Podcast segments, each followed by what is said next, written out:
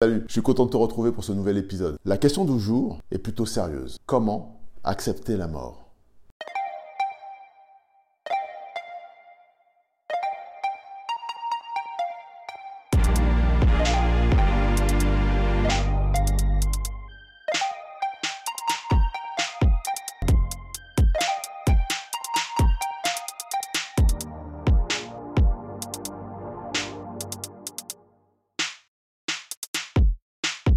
J'ai envie de te dire qu'il ne faut surtout pas faire ça. Accepter la mort, ce serait accepter que la partie est perdue.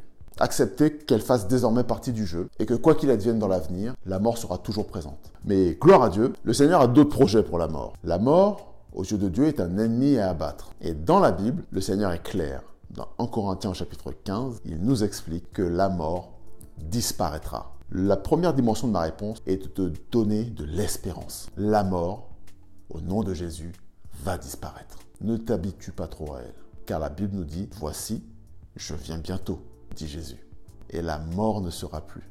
D'un autre côté, en attendant l'avènement de Jésus et le triomphe de la victoire, il va peut-être y avoir des moments difficiles.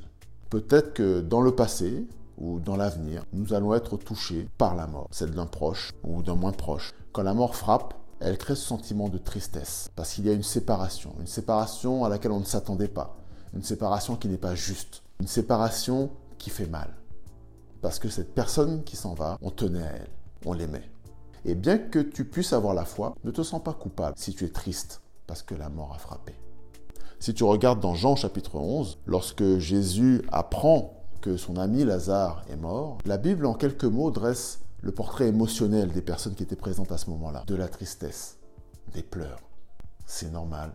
Lorsqu'il y a de l'amour et que la mort frappe, alors il peut y avoir de la tristesse. Mais Jésus n'en est pas resté là. Jésus nous dit quelque chose de très important dans cet épisode. Jésus nous rappelle qu'il a eu l'occasion de dire que si nous croyons, alors nous verrons la gloire de Dieu. Celui qui rencontre sur son chemin de vie la mort ne doit pas oublier que Dieu a le pouvoir de triompher de la mort. Jésus a dit, je suis la résurrection et la vie. Ces mots sont tellement extraordinaires que peut-être tu n'arrives pas à les concevoir dans ton parcours personnel. Mais prenons le temps d'y réfléchir. Je suis la résurrection et la vie. Je suis la résurrection et la vie. La mort peut frapper, mais en aucune façon elle n'a le dernier mot. À tous ceux qui ont cru, alors il y a l'assurance de l'espérance de la vie à venir.